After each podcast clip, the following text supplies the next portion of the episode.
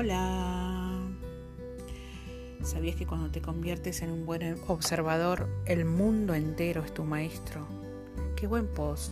Lo leí una vez en, en un. en Face, creo que fue. Decía: Nadie te hace nada, todo te lo haces a vos mismo. La ilusión de creer que los demás te hacen algo te mantiene cada vez más lejos de tu ser y de tu poder interior. ¡Wow! Los otros solo vienen a mostrarte lo que todavía no has sanado, por lo tanto los necesitas. ¡Wow! ¿Qué tema? Temón, diría. ¿Necesitas de ellos como niño?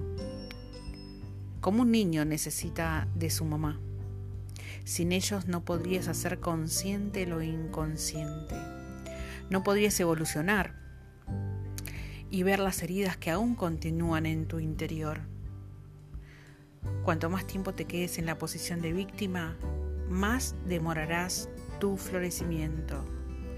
Responsabilidad total. Eso se necesita en el camino espiritual para madurar y encontrar la paz.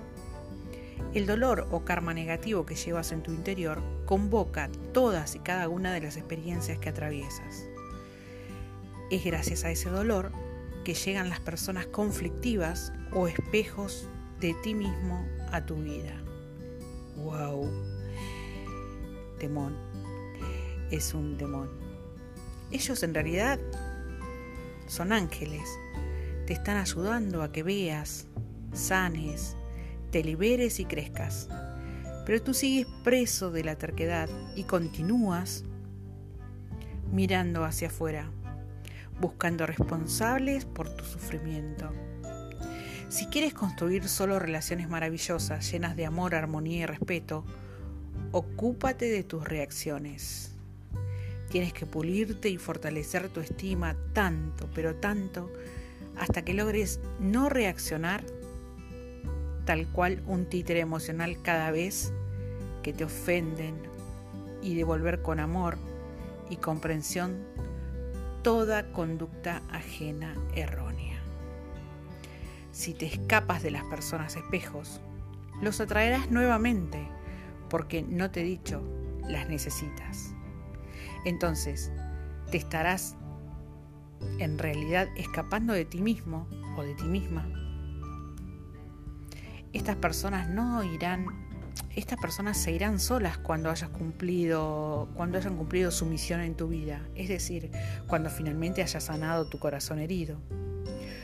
Vos y vos y solo vos, tú, tú y solo tú, eres el dueño absoluto de tu vida y tus decisiones. Pero si no aprendes, si no aprendes, ¿qué sucede? Pero si no aprendes a mirar con conciencia al otro espejo y comprenderlo, se repetirá tantas veces sea necesario tu calvario. Tu lastre emocional incrementará hasta que aprendas la lección de observación sin juicios, sin reacciones, al otro ser que en realidad te está ayudando a crecer. Qué temón, ¿eh? Seguramente lo estás viviendo y me decís o pensás, no me lo decís. O si me lo querés decir, me, me, podés escribir. Pero seguramente te está sucediendo como me sucede a mí todos los días.